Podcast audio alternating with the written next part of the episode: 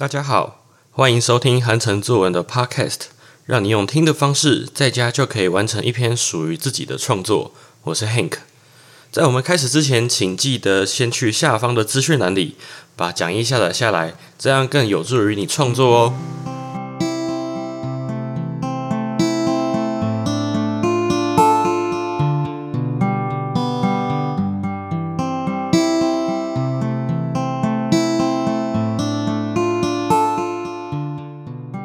这次呢，我们来写这个题目是我的防疫假期。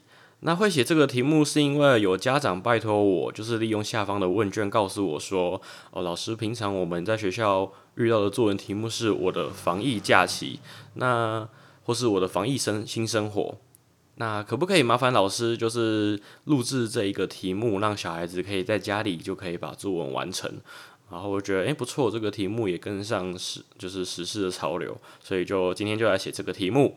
那在这边呢，我相信很多人都已经对这个线上教学啊、远居家办公啊、然后远距开会啊，都非常的有心得。那简单来说，我们只要把这一次在家里呃上课的感想把它写下来就可以了。哦，我们先来看到写作引言这边，来，今年五月。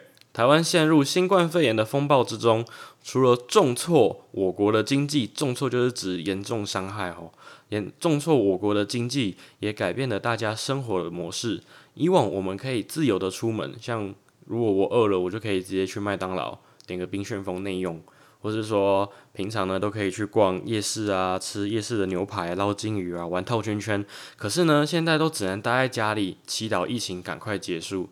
那同学呢，请在家里把生活啊、学习的过程详细的把它写下来。诶，到这边突然发现，这个很像一个题材。没错，其实就是日记一则。其实这个题目没有很难，就是日记一则。那只要把你家里。生活的情形啊，感想，把它写下来，做过的事，通通把它写下来就可以了。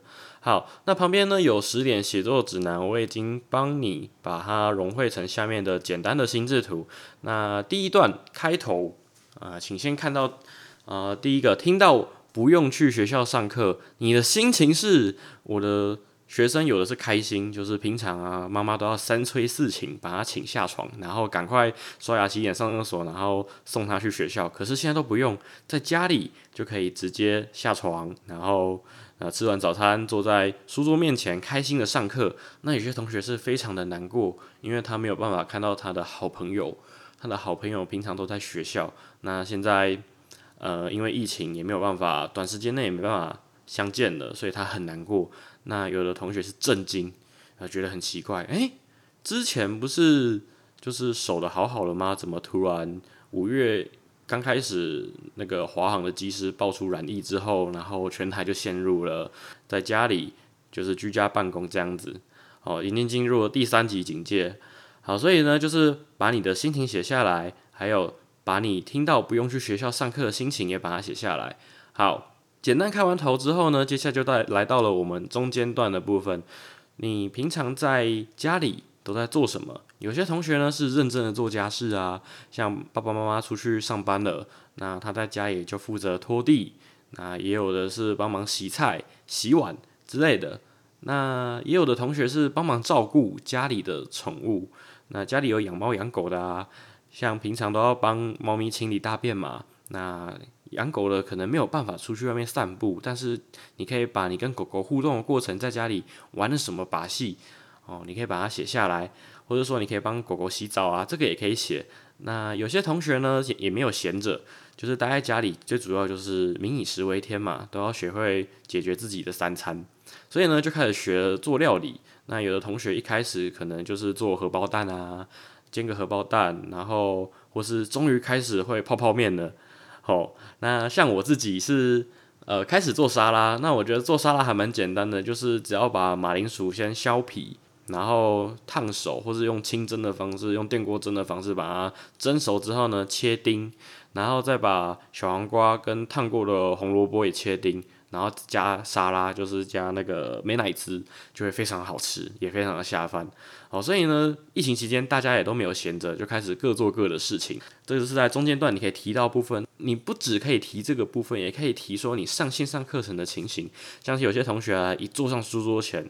哦，自己就自动被周老师带走，啊，被周公带走了。那有些同学是常常晃神，或者是老师身旁呢一直有人经过啊，老师自己也要在家里上课嘛，也不是一个人在家，所以有时候老师身后总是会有人一直经过啊，或者说老师自己有小孩子，总是会突然出现在镜头前。哦，一起参与你们课程，或者是有老师会自己拿起吉他开始自弹自唱，哦，开始比如说唱周兴哲的歌啊，让整个教室的气氛更活跃。你在平常上线上课程情形是什么，都可以把它写下来。然后，但再过来，你也可以写说线上课程的发生有趣的事情啊，譬如说呢，哦，我是看网络上有些人是上体育课的时候在家里上，那有些同学住在公寓里面。结果呢，上体育课的时候在楼上冰冰冰冰，结果楼下邻居受不了，跑来抗议。也有的同学是上音乐课的时候开始演奏直笛，那平常呢都没有爸妈都没有机会听到同学们精彩的演奏，结果在家里呢开始大声的吹直笛，那个五音不全的声音简直是魔魔音穿脑啊！然后很多家长，我相信在家里应该都会听到呃小孩子很认真的练习，可是那个。吹出来音实在是不准到一个极致。好，那像我自己上线上课程的时候呢，是爸爸就是学生的家长，爸爸他穿一条内裤被镜头拍到，那那爸爸也蛮大方的，就是穿了一条内裤，然后走到学生的后面冰箱旁拿了一罐啤酒出来，又开始看小孩子说：“哎，某某，你有没有认真上课啊？”然后那个小孩子都看着我，我也看着他，可是我就要深呼吸三秒钟。然后继续上我的课，假装我没有看到爸爸穿着一条内裤，然后呢在镜头前晃来晃去。那我要很认真的开始看我的讲义，然后跟同学讲解说啊这个部分是什么啊什么修辞。然后他爸爸一样也是穿着那一条内裤，然后呢你看我旁边那条图图示，那条内裤差不多就是长这个样子。所以说上线上课程发生什么有趣的事情，你也可以把它写下来。那还有包括可能以前。呃，有些不会的科目，譬如说像数学，那现在上线上课程之后呢，老师是用图解的方式告诉你，或是说有些老师很认真，他会用 iPad，或是他有手写板，会线上解题给你看。透过这个方式，我相信有些同学用这种学习方式，学习的效果会更好。所以说，你也可以把你上课就是。看到的、听到的，然后学习的过程，学习什么科目，把它写下来，我觉得这些都可以。那或者是说未来啊，就是台湾有疫苗可以打，那你会想打吗？你也可以把你自己对于这次疫情的看法，把它写下来。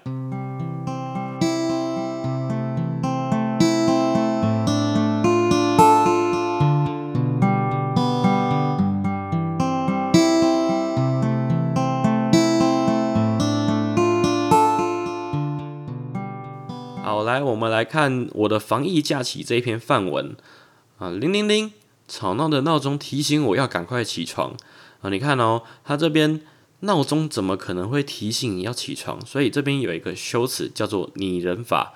好，准备上课，我一如往常去做盥洗，但是不同的地方是。我没有穿上熟悉的制服，而是坐在书桌前，打开笔电，一边吃妈妈做的爱心早餐，一边熟练的打开课本，准备上课。所以你看，他第一段就直接先说他们现在疫情啊发生的一些困境啊，或者改变的形式是什么。好，来第二段，喂，有听到我的声音吗？以往老师对我们亲切问候，都转变成语音测试，所以以前。到校，老师可能都会问你说：“哎，早安，吃早餐了吗？早餐吃什么？”结果现在，我相信大部分的人上线上课程，一开始听到都是说：“哎，你有没有听到我的声音？哎，你看得清楚吗？哦之类的。”所以说他这边写的很传神哈。来，老师亲切的问候都转变成语音测试，数位教室里的同学越来越多，大家开始吵吵闹闹，互相讨论自己的早餐是什么。王大明还骄傲的拿起他的麦当劳松饼在镜头前展示，惹得全班哈哈大笑。当全班的秩序开始乱成一团，大家七嘴八舌的声音淹没老师的提问，老师只能关掉大家的麦克风。突然，吵闹声烟消云散，只剩老师朗朗的读书声。好，所以他你看他们上线上的课程也有把它清楚的写下来。好，来第三段，第上完课，我开始写数学习作。以前当我有不会的题，我都可以转头询问我的左邻右舍，这个不是真的邻居，而是他的同学。好，来热心的数学小老师都会跑来为我解答，但是现在只剩下我孤零零的一个人。在电脑桌前与数学这个大魔王孤军奋战，突然我惊觉我不是寂寞的一个人。我赶快打开笔电，上网搜寻这道难题的解答。随着时间过去，越来越多解题技巧让我对数数学大魔王。原来网络不只能用来看影片、玩游戏，只要能善用资源，就能获得更多的知识与解答。在这次的防疫假期中。我学会了运用网络资源找答案，所以你看到他最后把在家里学习的过程感想都把它写下来。网络就像一把双面刃，如果只用来玩游戏，那将会自食恶果，什么也没学到；但如果拿来找答案，将会获得其他更好的学习资源，帮助自己更上层楼。好，所以这一篇呢，就是我的防疫假期。那有的同学可能是国中生。啊，他可能写的题目不会这么简单，可能是疫情给我的启示啊，或是疫情带来的影响之类的。所以第三篇的范文我是写给国中生看的，给他们一个参考。好，所以来第三篇的范文是在疫情中我学会善用资源。嗯，坐在书桌前，令我期待已久的线上课程准备要开始了。好，所以他第一段用了一个技巧，叫做破题。哦，他开始，他就直接说，在疫情中呢，他最期待的是什么事情？好，今年五月，新冠病毒溜进台湾，那新冠病毒不会溜进台湾，只有人才会溜，所以这边也是一个拟人的技巧。好，攻破医疗体系，把我们都关在家里。当我听闻不能去学校上课这个噩耗时，我不禁泪眼潸潸。好，泪眼潸潸指的就是不禁流下眼泪来。好，很感性。除了无法和好友谈天说地，更无法去图书馆看书，也不能和老师讨论功课，诸多不便让我陷入愁云惨雾之中不可自拔。好，来，他开始写了。好，在家里有一些发生什么事情？来，有一次，爸爸在居家办公开会时，当他开完会。看见我一个人在书房里埋首在物理和化学的参考书之中，希望能理解元素周期表与化学式之间的爱恨情仇，努力调解镁和水之间的纠葛时，好，这边呃帮同国小的同学注明一下，镁碰到水会有所谓的热反应。那我相信国中的同学都一定会有印象。那写文章可以写的比较感性一点，哦，可以用拟人法带一点情感，整篇文章会更生动。好。爸爸像只猫一样偷偷溜到我的身后，观察我的一言一行。突然，爸爸把我从书海中捞起，告诉我一个故事。啊，有 A 和 B 两位樵夫上山砍柴到傍晚。A 樵夫发现 B 樵夫虽然比他晚来，砍的柴却比他多，于是他偷偷决定隔天要更早到山上来砍柴。第二天，A 樵夫很早就到跑到山林里努力砍柴，没想到。当他挑着木头回到家时，看见 B 樵夫所砍下的柴还是比他多，让他十分懊恼。第三天，A 樵夫决定，他不但要比 B 樵夫更早到，还要比他晚下山，花更多时间砍柴。没想到这一天，B 樵夫砍下的木头还是比他多出一大箩筐。哦，第四天、第五天也是一样。到了第六天，满腹疑问的 A 樵夫终于忍不住了，他问 B 樵夫说。哎，我比你早到，比你晚下山，比你认真努力，为什么砍的木头还是比你少？B 樵夫拍拍他的肩膀，回答说：“我每天下山回到家后，第一件事就是磨斧头。可是你回到家后，却因为太累，就只顾着休息，斧头都已经砍钝了，自己却没发觉。虽然我工作时间比你少，但是我的斧头却比你锋利。”我轻轻砍几下，树就倒了；你却要砍十几刀，树才会倒。A 樵夫终于茅塞顿开，也学会反省自己的错误，不再闷头做事了。好，爸爸告诉我，利用网络资源就可以获得无尽的知识。果然，在我仔细上网搜寻后，源源不绝的知识就像甘甜的泉水涌进我的脑海里。原来，家里就是教室，教室就是家里。啊，这个是一个回文的技巧。好。来，只要愿意学习，任何困难都难不倒我。所以，其实他这篇有这篇文章的主题，应该是在疫情中我学会了圈圈，学会了什么。这个比较像是有一点论说文的味道。那写论说文，我都会推荐同学，请你写你生活中的故事，或是以前的经验，这样会让你的论点更扎实，也更有说服力。好，然后我们看到结尾，来，经过这次的疫情，意外让我发现一座宝山，宝山就在我的手中。危机就是转机哦，我的防疫假期真是既充实又快乐。好，这篇文章就是这样子，我的防疫假期。好，其实这篇文章没有很难，只要把你生活中看到、听到、体会到的事物，把它写下来，这样就可以了。这次的写作引导就到这边，如果有任何作文的问题，都可以在下方留言给我，或是利用资讯栏里的 Google 问卷，把小朋友在写作上遇到的问题跟我分享，让我们一起克服小朋友在作文上遇到的困难。目前 Podcast 还正在试营运的阶段。听完我的 Podcast 将作文完成后，欢迎去韩城作文的粉丝专业将作文私讯传给我，我会免费帮小朋友批改，让小朋友的作文可以更有效率的提升。我是 Hank，我们下回再见，拜拜。